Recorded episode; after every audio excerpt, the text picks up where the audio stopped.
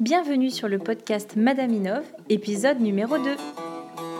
Vous écoutez le podcast Madame Inov dédié au partage d'expériences entre femmes entrepreneuses et innovantes dans leur vie de tous les jours. Découvrez des parcours atypiques racontés par des femmes et pour les femmes. N'oubliez pas de visiter madameinov.com. Bonjour, je suis Marie, votre fidèle chroniqueuse pour ce podcast Madame Inov. Merci de nous écouter. Voici le second épisode de la saga Madame Inov. Nous avons la chance d'accueillir aujourd'hui Barbara Paula, une femme hors norme, mais pas forcément dans le sens où vous l'imaginez. Le récit poignant d'une femme qui a osé être elle-même tout au long de sa vie et de ses projets. Je suis sûre que beaucoup d'entre vous se retrouveront dans son témoignage. Bonjour Barbara. Alors tout d'abord, merci d'avoir accepté notre invitation. Nous sommes ravis de vous avoir parmi nous aujourd'hui. Bonjour euh, Marie. Alors pour commencer ce, ce podcast, pourriez-vous s'il vous plaît vous présenter en quelques mots? Donc, je m'appelle Barbara Pola, je suis suisse, mais euh, vous m'interviewez ici à Paris parce que je suis très souvent ici, parce que j'aime énormément la France.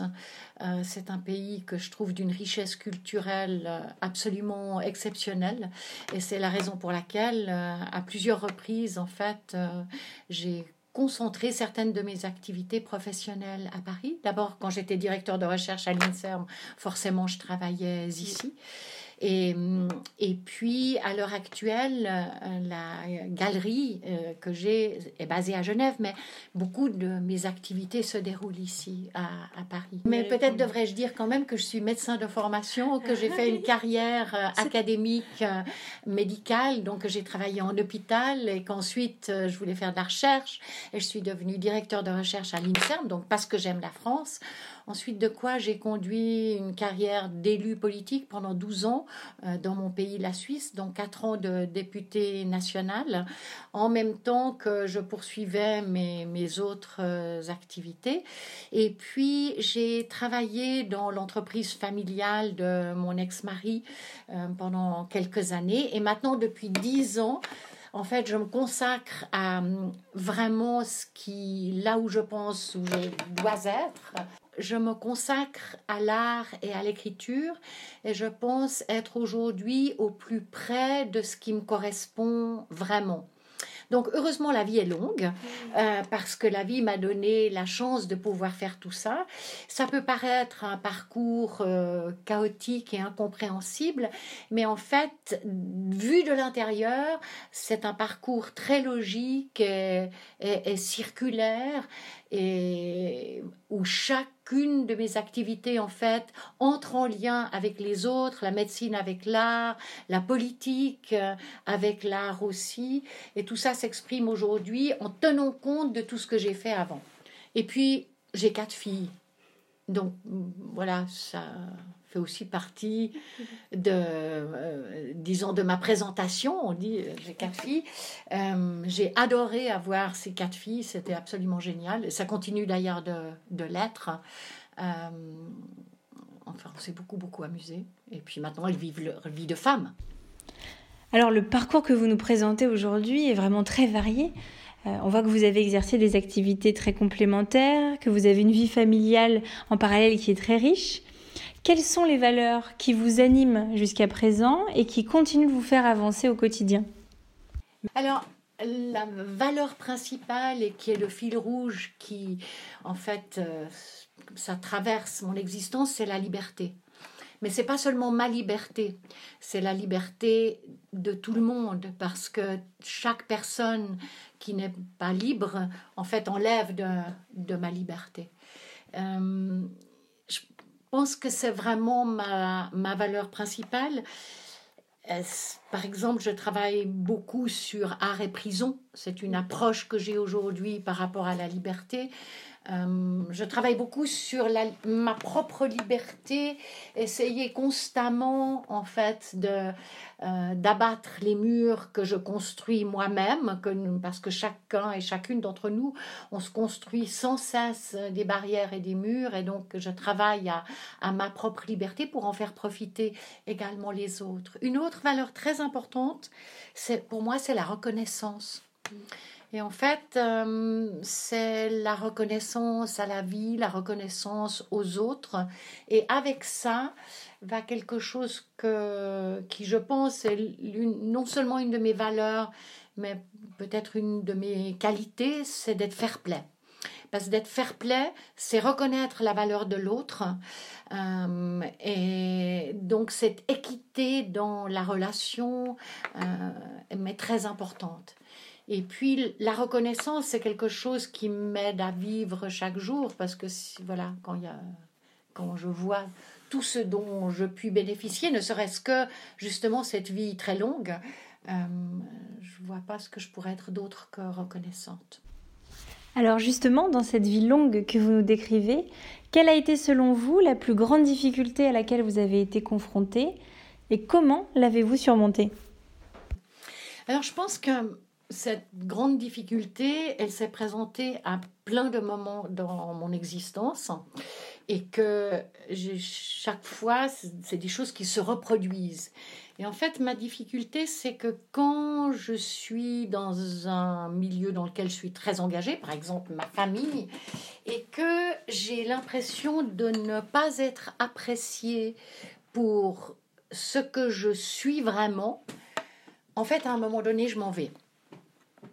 Et donc c'est difficile parce que par exemple à 20 ans, bah, je suis partie de, euh, de chez mes parents euh, parce que j'avais cette impression que ce que je voulais être, c'était pas ce qu'ils voulaient que je sois.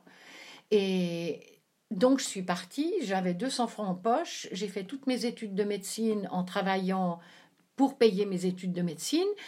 Et franchement, c'était rude. Mmh. Euh, il y a quelques années, quand en fait euh, on s'est séparé avec mon mari, c'est moi qui suis partie à peu près avec la même somme en poche, donc avec rien. Et je me suis retrouvée, et, de nouveau, la séparation était pour la même raison. On a vécu 30 ans ensemble, on a fait quatre enfants, plein de choses ensemble. Mais à un moment donné, vu l'orientation que je prenais pour l'art et pour l'écriture, en fait, je sentais que ce que je voulais vraiment, mais pas les choses que je voulais, mais ce que je voulais être, euh, là où je voulais aller moi, c'était pas ce que mon ex-mari voulait de moi, c'était pas ce qui l'intéressait. Eh bien, à un moment donné, je pars. Donc, c'est des processus très longs, mais qui, à un moment donné, euh, se terminent par une rupture qui est brutale. Et à chaque fois, la rupture brutale, et ça, c'est un message intéressant peut-être pour les femmes qui nous écoutent, parce que elle est difficile. Elle a des conséquences très compliquées au niveau matériel, pratique, etc. Mais en même temps, elle donne une énergie extraordinaire. Et en fait, j'ai fait la même chose pratiquement quand j'ai quitté mon parti politique, quand à un moment donné, justement, tout ce travail que je faisais pour la liberté n'était pas vraiment compris par mon parti. Eh bien, à un moment donné, j'ai quitté mon parti, j'ai quitté la politique, et voilà. Euh, la même chose à la faculté de médecine à, Genève où tout le monde me destinait à une carrière professorale. Euh, voilà mon, mon extravagance ou mon excentricité plutôt. Euh, vraiment excentricité parce que le doyen de la faculté m'a expliqué, vous voyez madame, à la faculté de médecine j'ai des cases et dans ces cases je ne peux pas mettre des ronds qui sont plus grands que mes cases. Donc, euh, donc en fait j'ai dit Ok, d'accord. Et en fait, j'ai quitté la faculté de médecine pour venir à Paris euh, travailler à, l'INSERM. Et, et, donc, si vous voulez, quand en fait, je me sens confrontée à des, des barrières, à des normes qui visent à, d'une certaine façon, me changer, m'empêcher d'être moi-même, en fait, à un moment donné, je m'en vais. C'est vrai qu'à chaque étape de votre parcours, on retrouve cette recherche euh, de la liberté. Une, liberté qui permet en fait une sorte d'ordre spontané de soi-même. Euh, j'aime beaucoup les écrits de Bayarjon, qui est professeur d'anarchie au Canada, parce qu'au Canada, ils ont des professeurs mm. qui enseignent l'anarchie aux étudiants, n'est-ce pas? Et donc, euh, qui a écrit ce livre qui s'appelle L'ordre moins le pouvoir. Et en fait, l'anarchie, c'est pas le bordel, ça veut dire l'absence de pouvoir. Et donc, quand on est dans ce dans cette volonté de liberté et de vraiment se mettre en écho avec soi-même, à un moment donné, il y a comme ça des évidences qui, qui se créent. Maintenant, parlons de, parlons de choses positives, de succès que vous auriez vécu, dont vous êtes le plus fier. Vous, êtes, vous combattez pour la liberté, quelle qu'elle soit, toute forme de, liberté. Est-ce que vous pourriez nous parler d'un combat que vous avez mené, euh, dont vous êtes le plus fier? Alors, d'abord, d'une façon générale, je ne suis pas fière. La fierté n'est pas un sentiment que j'ai. Et l'idée, donc j'ai réfléchi longtemps à cette question, Marie, de savoir euh, de quel succès je pourrais parler, eh bien, il n'y en a pas. Il n'y en a pas aussi parce que, euh, et ça, j'en parle beaucoup dans ce livre, Femmes hors normes, donc, euh, qui a été publié cette année le 8 mars pour la journée des femmes. Le succès est une, euh, une, notion qui en général est définie par les autres. Et donc on dit des gens qui ont du succès quand ils ont quoi? Quand ils ont de l'argent, quand ils ont une belle position dans la société, euh, quand leurs enfants grandissent, vont dans les bonnes écoles. Mais, voilà, ce succès-là, en fait, euh, je pense qu'il est une vision enfermante, une vision euh, très souvent délétère, qui empêche de, de nouveau de se rapprocher vraiment de soi et de ses valeurs et de ses idéaux. Et donc, euh, moi, je n'ai pas de succès à, à vous parler, je n'ai pas de succès dont je puisse vous parler ou de succès dont je sois fière. Euh, j'ai une discipline du quotidien qui est extrêmement euh, serrée, euh, mais c'est un chemin. Le jour où je dirais, ben voilà, j'ai un succès, je, je sais pas, je suis mort. Alors peut-être plutôt une aventure humaine qui vous aurait profondément marqué? Alors peut-être qu'une, bah, c'est toujours celle qui va arriver demain. Mm. Il y en a tellement dans cette vie si longue d'aventures humaines euh, incroyables, merveilleuses, c'est les rencontres de, de, tous les jours. C'est toute, toute ma vie. Donc je peux malheureusement pas vous raconter toute ma vie, même si j'aimerais beaucoup. Euh, donc je vais vous parler de, de la rencontre d'aujourd'hui et de demain, puisque euh, samedi, il y a le vernissage d'une exposition d'un artiste extraordinaire qui est Abdul Rahman Katanani, qui est un artiste palestinien, qui a sa première grande exposition à Paris. Et c'est, je pense, la deuxième plus belle exposition solo que je présente en 26 ans de galerie. Et donc, euh, c'est un moment, enfin, magnifique. Je suis pleine du montage de cette exposition, euh, de ce qu'on présente. Et puis aussi, important pour les femmes qui nous écoutent, je fais cette exposition dans la galerie de Magda Danis. Donc en fait, je la fais pas dans ma galerie parce que à Paris, j'ai pas de galerie. Et donc, voici deux femmes qui, comme vous, décident de faire ensemble une exposition. Donc, on partage tout. Euh, moi, j'apporte ce que j'ai à apporter, c'est-à-dire en, en l'occurrence l'artiste, le projet artistique. Et puis Magda Danis, elle apporte la galerie, l'infrastructure. Mais c'est exceptionnel que quelque chose comme ça se passe. Et c'est magnifique. Et d'ailleurs, une prochaine femme à aller interviewer, c'est indubitablement Magda Danis. Super. Merci pour, euh, pour cette recommandation. Et la question suivante alors, est très liée avec ce, que, ce dont vous venez de parler. Euh, euh, y a-t-il une personne qui vous aurait particulièrement inspiré dans votre vie? Peut-être une personne que vous auriez rencontrée ou lue ou vue dans une exposition? Alors, on m'a demandé un jour d'écrire un texte sur le livre de ma vie. Euh, c'est une série publiée par Payot. Et donc, j'ai parlé du livre extrême de Paul Arden. Paul Arden est un écrivain, historien de l'art, critique d'art euh, français. que j'ai rencontré il y a une dizaine d'années et dont j'avais lu ce livre qui parle des images extrêmes. Et c'est un livre très difficile à lire parce que les images extrêmes, c'est très violent. Mais c'est un livre qui m'a énormément inspiré par rapport à la nécessité de l'analyse des œuvres d'art, de la connaissance, de l'étude vraiment de l'art, de tout ce que l'art peut apporter comme compréhension pour le monde.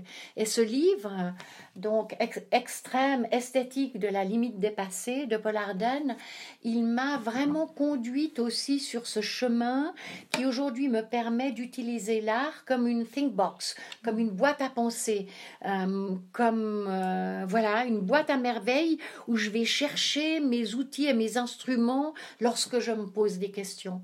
Donc euh, oui, ce livre-là et le travail d'une manière générale de, de Paul Arden a beaucoup orienté ma manière de travailler aujourd'hui et au cours de ces dix dernières années. il y a eu bien sûr beaucoup de choses avant, mais je parle de ce qui est plus récent. Super. Et si vous deviez nous citer une phrase, une citation qui fait écho à, votre, votre, vos valeurs d'aujourd'hui, la femme que vous êtes aujourd'hui, quelle serait-elle? C'est que chaque fois qu'on abat un mur, on crée un pont. C'était une des premières phrases que vous nous avez euh, citées au début de l'interview euh, que, vous, que vous souhaitiez, justement abattre les murs. Euh, abattre les murs, tous les murs. Les murs des prisons, les murs entre les pays, et bien sûr, chaque jour, les murs qu'on construit dans notre tête. Et, qui... et c'est vrai, c'est une discipline vraiment du, du quotidien. Et puis, vous pouvez même le voir visuellement. Imaginez un mur qui s'abat, ça crée un pont. Même les murs, par exemple, à l'intérieur de l'entreprise, les murs des hiérarchies. Chaque fois que vous abattez un mur hiérarchique, vous créez un pont entre des personnes qui ne se parleraient pas si le mur restait là. Tout à l'heure, vous nous parliez de ces petites disciplines du quotidien. Est-ce que vous pourriez nous donner un exemple?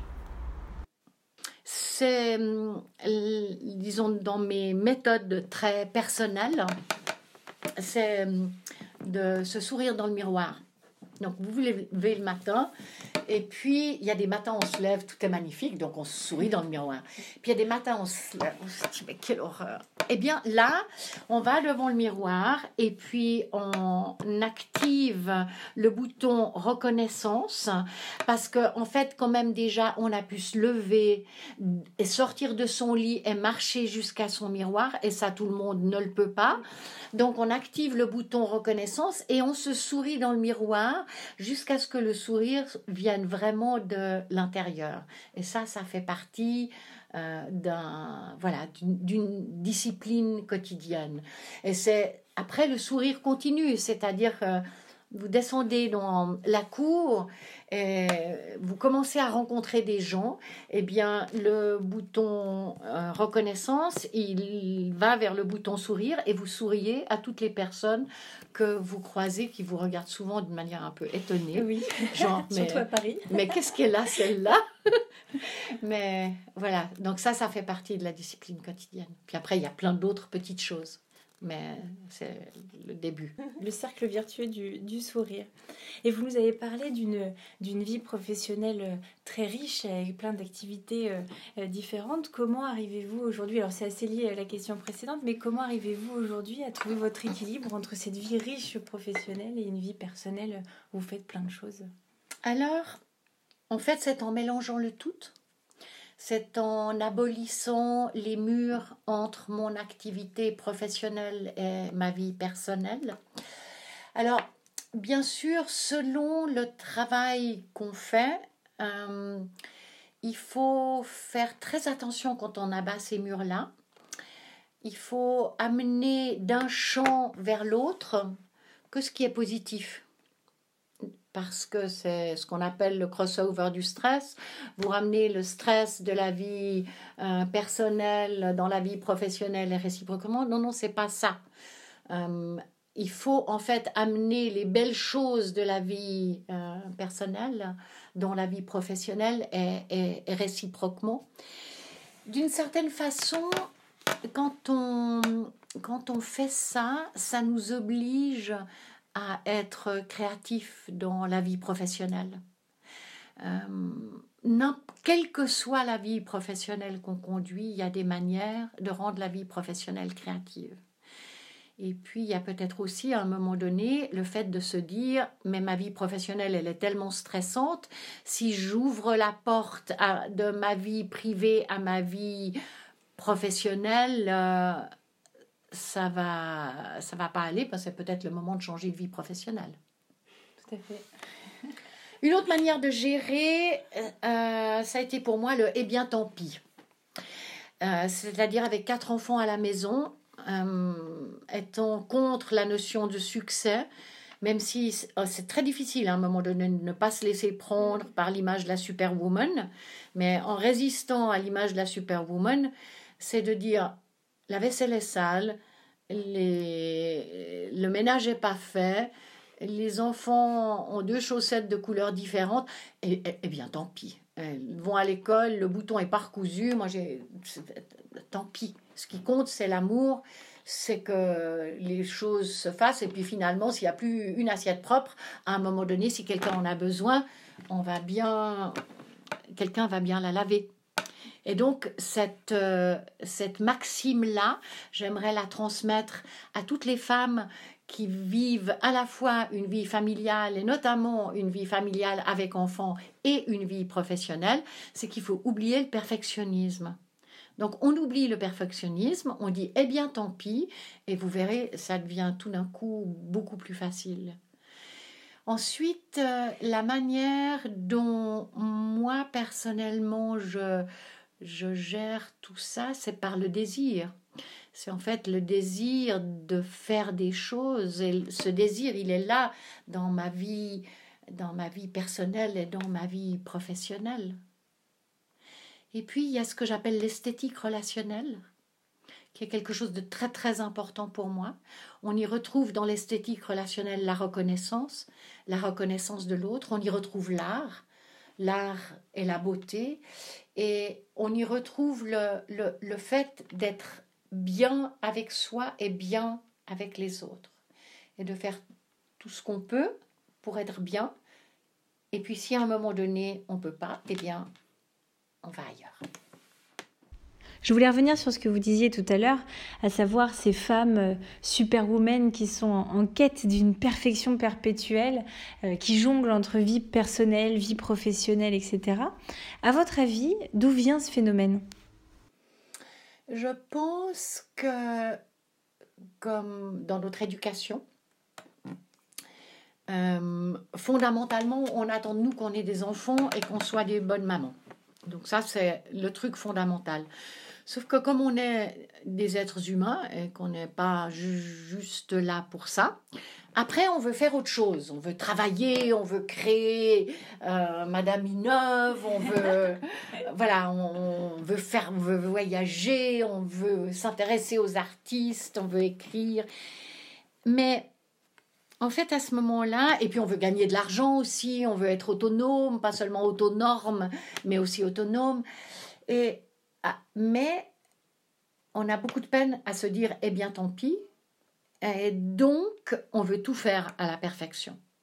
Et donc, on se laisse prendre par ça. Moi-même, je me suis laissé prendre, c'est sûr, à un moment donné, euh, par cette sorte de pression sociale qui dit qu'on a le droit de travailler, euh, de se faire plaisir en travaillant, que si on est parfaite, comme maman, femme, bien sûr, toujours belle, toujours reposée, toujours bien coiffée, euh, maman parfaite et tout.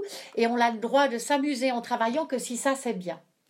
Et donc, je pense que de, de, changer ça, ça suppose vraiment de casser les notions sociales, d'abattre les murs qui enferment les femmes dans des normes sociales extraordinairement serrées et que chacune de nous, en fait, trouve ses propres normes à l'intérieur d'elle-même.